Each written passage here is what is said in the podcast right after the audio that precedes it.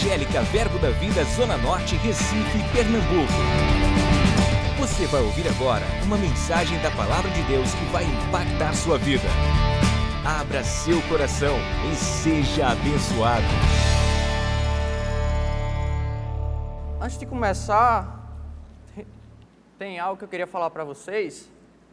Sabe, sabe o que eu faria se eu não tivesse entregado a minha vida a Jesus? Eu teria entregado a minha vida a Jesus. Rapaz, não tem coisa melhor. Ó, você é salvo, você ganha vida eterna. A autoridade que o diabo tinha sobre você não tem mais e você passa a ter autoridade sobre ele. Você é transportado do reino das trevas para o reino da luz. Você ganha saúde. Você ganha bênçãos. Rapaz, você só ganha, só tem a ganhar quando você entrega a sua vida a Jesus e tem gente que ainda quer as coisas lá do mundo. Mas a gente chega lá. É, eu queria compartilhar com vocês, queria que vocês abrissem as suas Bíblias em Mateus 11. Mateus 11, o verso 28. Mateus 11, verso 28.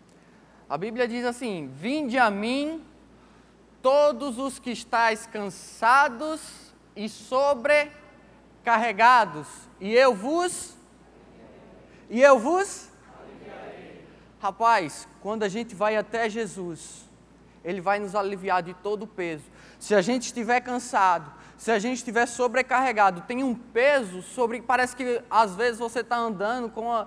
Eu falei um pouco disso no boletim da fé. Às vezes você está andando, parece que você está carregando uma mochila de tijolos.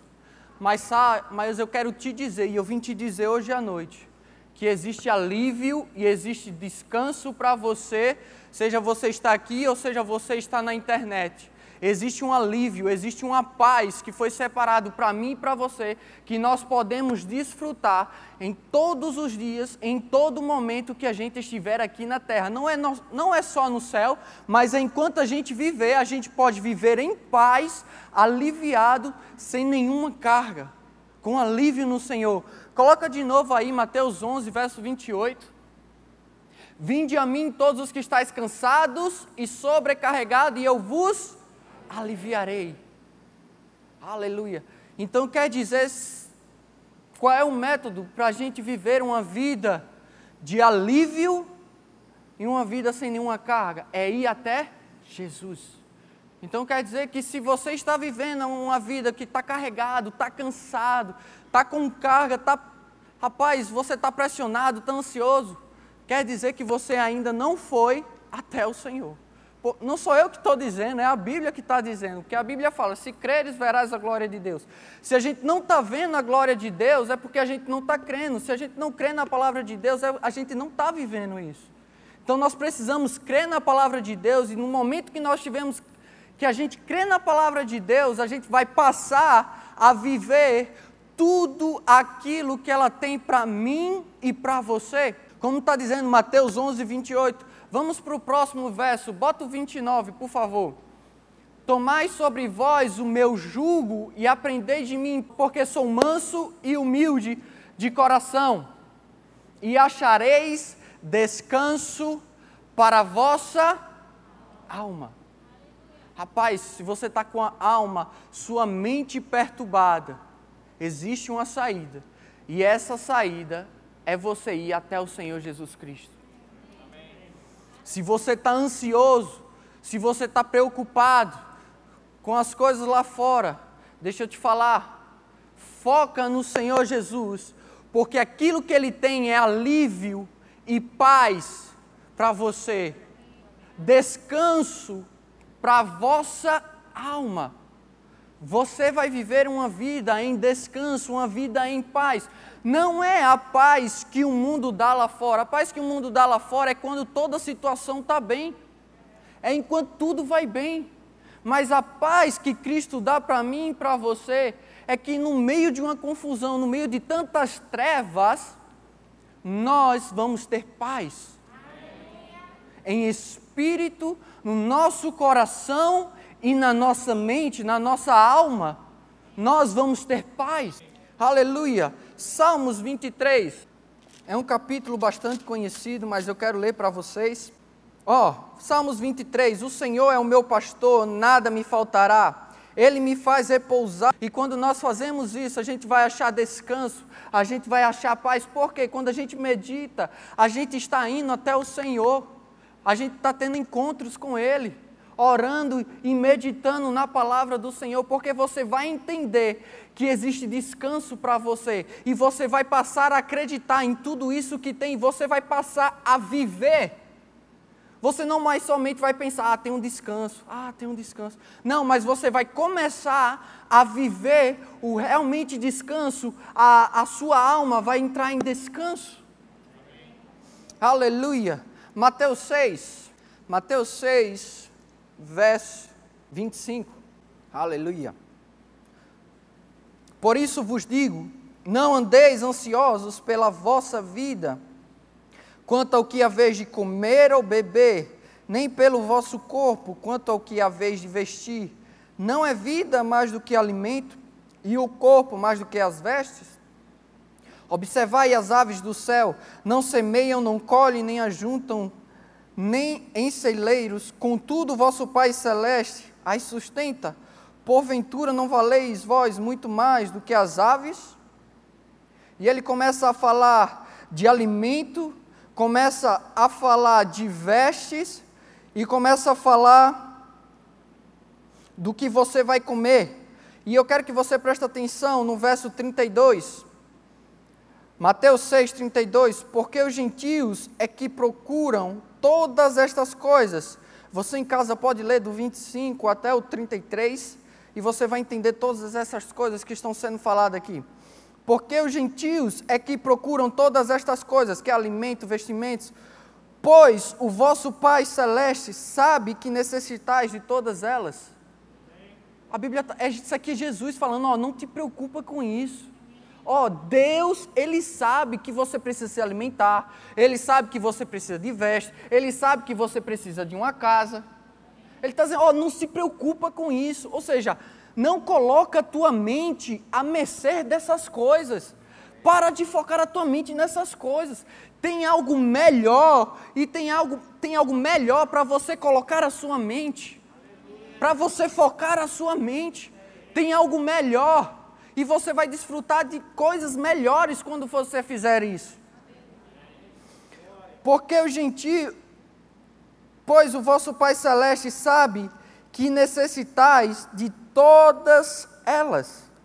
O 33, buscai, pois, em primeiro lugar o seu reino e a sua justiça, e todas estas coisas vos serão acrescentadas.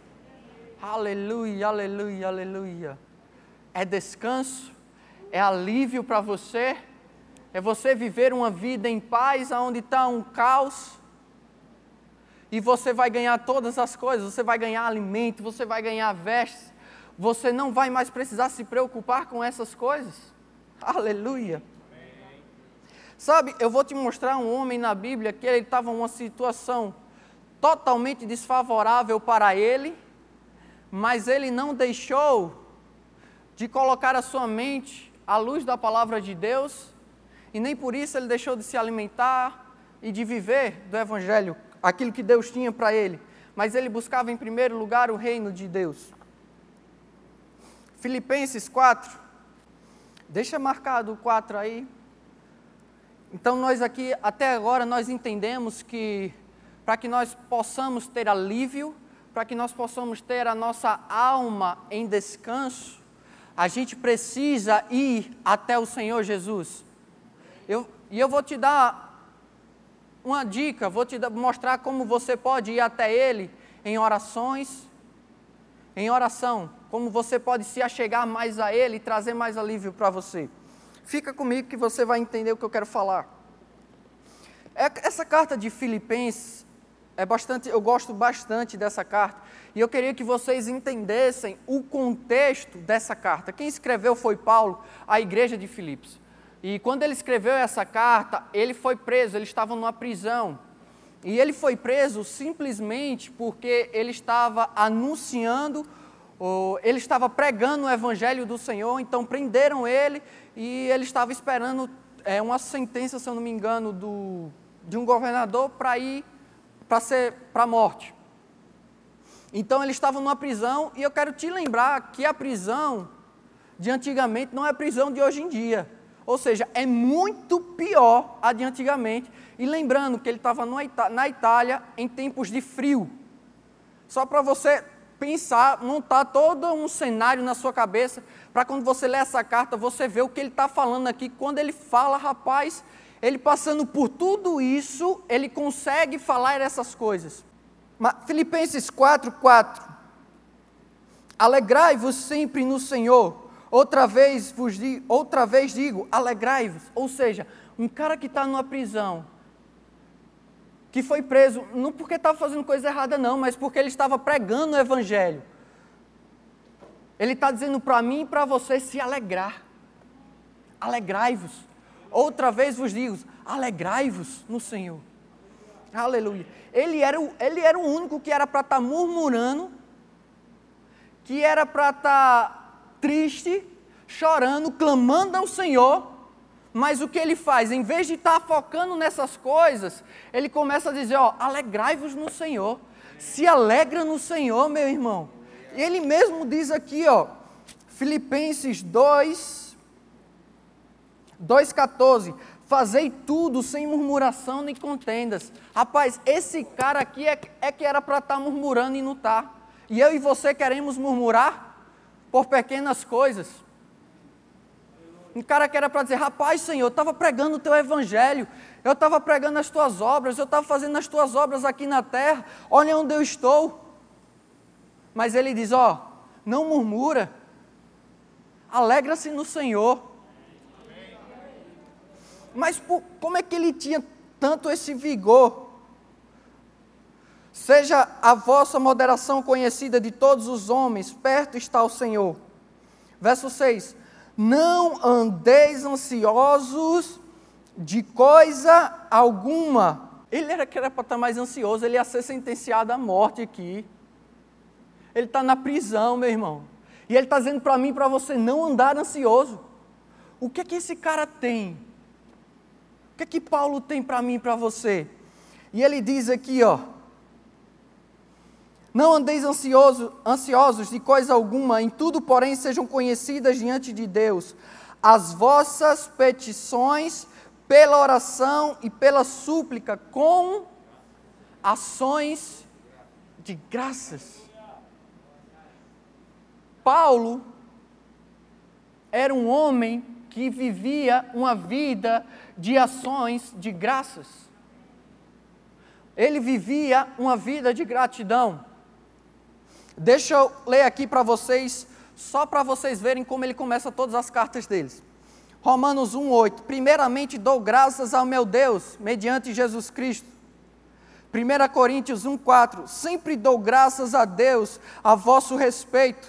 2 Coríntios 1,3: a partir o capítulo 1, do 3 para baixo, são ações de graças que Paulo está dando. Efésios 1,16.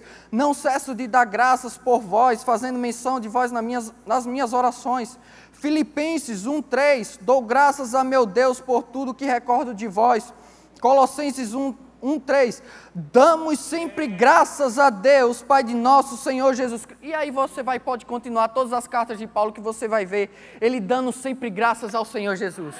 Aleluia! Esse homem, ele não andava ansioso. Por quê? Porque ele rendia graças ao Senhor Jesus. Ele vivia uma vida de gratidão. Por isso que ele não murmurava. Rapaz, como é que você pode agradecer por algo e murmurar ao mesmo tempo? Aleluia! Quando você está agradecendo ao Senhor, é você reconhecer que a fonte vem dEle. Quando alguém te dá um presente e você agradece a ele, você está reconhecendo o presente que essa pessoa te deu. A mesma coisa é o Senhor, quando você rende graças pela vida que você tem, pela saúde em seu corpo, pela casa, pelas suas finanças, você está reconhecendo que as suas finanças não é sua, você está reconhecendo que a sua vida não é sua, mas você está reconhecendo que tudo pertence a Ele, que você vive para Ele. É uma vida de gratidão ao Senhor Jesus. Aleluia! E é interessante que no mesmo versículo, no mesmo capítulo, ele diz o que acontece quando você vive uma vida de gratidão ao Senhor.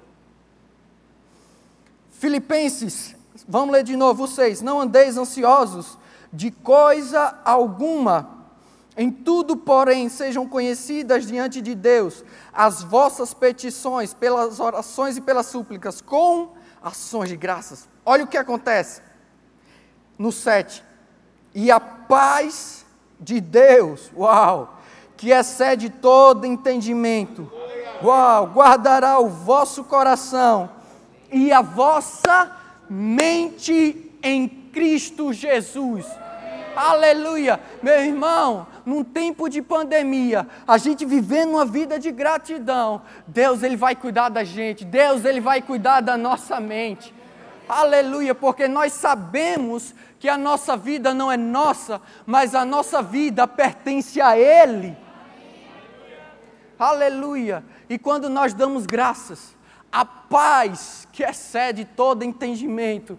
Meu irmão, se você está perturbado, se você está sobrecarregado, começa a dar ações de graças, começa a ser grato pelaquilo que você tem. E a paz de Deus vai começar a, a entrar na sua vida e você vai começar a viver tudo isso que está escrito aqui nessa palavra. Aleluia. Aleluia. Eu, eu quero te dar mais algumas coisas que acontecem quando você dá ações de graças ao Senhor. Lucas 17, é, a gente vai ler, a gente vai ler o verso 18, mas eu quero para, parafrasear essa parte aqui, essa parábola, essa parábola, esse, essa história aqui que aconteceu foi quando Jesus estava passando e tinha dez leprosos. Os dez leprosos avistaram Jesus e eles clamaram, mestre, nos ajuda. E Jesus foi lá e, e mandou eles irem a, aos sacerdotes, mostrar aos sacerdotes que eles estavam, que eles estavam. E mostrar aos sacerdotes. E no caminho que os dez leprosos estavam indo, eles foram curados. Aí eu quero ler com você o verso, o verso 15, Lucas 17, 15. Um dos dez, vendo que fora curado, voltou, dando glória a Deus em alta voz. Prostrou-se com o rosto em terra aos pés de Jesus, agradecendo-lhe, e este era samaritano. Então Jesus lhe perguntou: Não, era, não eram dez os que foram curados? Onde estão os nove? Não houve porventura quem voltasse para dar glória a Deus, senão este estrangeiro. E disse: Levanta-te e vai, a tua fé te salvou. Deixa eu ler com você. Tem, essa minha Bíblia é uma Bíblia de estudo e ela tem uns comentários embaixo. Eu queria compartilhar com você esse comentário. A ingratidão não negava a misericórdia de Cristo aos nove, mas o destituía da comunhão com Ele. Percebe que Jesus ainda era misericordioso, mesmo com os ingratos, mas eles não tinham comunhão com Jesus, não tiveram comunhão com Jesus. Eles tiveram aquilo que eles queriam por um momento, que foi a cura, mas quando você tem comunhão com Jesus, lembra o que a gente tem? A gente tem paz em nossa alma, a gente tem descanso, nós temos alívio. Ou seja, uma vida de gratidão é uma porta para um relacionamento com o Senhor Jesus. Mateus, abre lá em Mateus, verso Mateus 14. Ações de graças, ela te dá paz, ela te dá comunhão com Deus. Mateus 14, verso 19. Isso aqui é a multiplicação, a primeira multiplicação dos pães e peixes. Mateus 19, 14 e 19. E tendo mandado que a multidão se assentasse sobre a relva, tomando os cinco pães e os dois peixes, erguendo os olhos ao céu, os abençoou. Depois, tendo partido os pães, Deus, Deus aos discípulos e estes às multidões. Todos comeram e se fartaram, e dos pedaços que se, que se sobejaram, recolheram ainda doze cestos, doze cestos cheios. A mídia pode colocar, por favor, na, é, na nova tradução da linguagem de hoje, o 19. Então mandou o povo sentar-se na grama. Depois pegou os cinco pães e os dois peixes, olhou para o céu e deu graças a Deus. Aleluia. Mateus 14, 15. Verso. Vamos, vamos, pegar essa parte aqui a partir do 29. Eu quero pegar esse contexto completo, eu quero pegar para com vocês. Mateus 15, verso 29. Partindo Jesus dali, foi, foi para junto do mar da Galileia e subindo ao monte, assentou-se ali.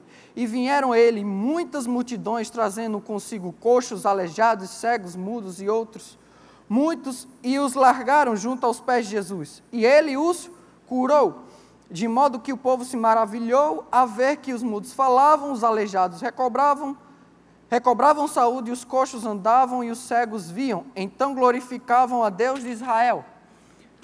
Então nós temos aqui duas situações: a primeira multiplicação de pães e peixes, e aqui muitas multidões é, de acamados e aleijados de cegos foram até Jesus e foram curados. Então os discípulos participaram de dois grandes milagres e o interessante é que no verso 32 é a segunda multiplicação de pães e peixes, e eles ainda não entendem que ainda estão com Jesus.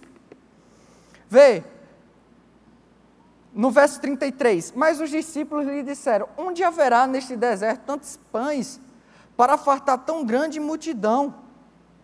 Os caras ainda estavam como se estivessem murmurando aqui. Como é, que, como é que a gente vai alimentar toda essa multidão? Rapaz, Jesus acabou de multiplicar os pães e peixes. Jesus acabou de curar várias pessoas. E o pessoal, os discípulos ainda estão perguntando como é que ele vai fazer tudo isso. Eles têm que entender, eles não entendiam ainda que eles estavam com Jesus, que eles estavam com a presença de Jesus lá. Mas eu quero pegar com você o verso 36. 35. Então, tendo mandado o povo assentar-se no chão, 36: Tomou os sete pães e os peixes, e dando graças, partiu e deu aos discípulos, e estes ao povo. Rapaz, é interessante aqui, é que eu não sei se você percebeu, mas aquilo que Jesus tinha, ele não murmurou pelo aquilo que ele tinha. No começo, a primeira multiplicação de pães e peixes, ele tinha apenas cinco pães e dois peixinhos. Na segunda multiplicação, ele tinha já sete, já era, uma, já era um avanço. Para alimentar uma grande multidão. Mas o que ele fez? Jesus ele não se. Rapaz, só tem isso? Como é que a gente só tem isso? Pelo contrário, aquilo que ele tinha, ele simplesmente rendeu graças pelaquilo que ele tinha. E isso começou a multiplicar-se. O que eu quero dizer com isso? Meu irmão, não importa a quantidade que você tem, aquilo que você tem, seja grato pelo aquilo que você tenha. Porque Deus, Ele é fiel e Ele pode multiplicar tudo aquilo que você tem. Aleluia. Seja grato pelo seu trabalho, seja grato pela sua saúde, Seja grato no Senhor. Aleluia. Uma vida de gratidão vai te trazer alívio, descanso para a sua alma, refrigério, vai te trazer comunhão com Ele e vai trazer multiplicação para a sua vida. Aleluia. E existem várias maneiras de nós sermos gratos ao Senhor Jesus. Adquira já em nossa livraria CDs, DVDs, livros, camisetas e muito mais. Entre em contato pelo telefone 107, 81 30 31 5554 ou acesse nosso site verbozonanorte.com.br. Ele é bom. E a sua misericórdia dura para sempre. Aleluia. Se você não sabe o que agradecer, seja grato pelaquilo que Ele é, porque Deus é bom. Você vai começar a desfrutar da bondade de Deus na sua vida. Você vai começar a desfrutar da misericórdia de Deus na sua vida. Aleluia. Vamos louvar ao Senhor, ser grata a Deus pelo aquilo que Ele é. Seja grata pelo aquilo que você tem. Aleluia.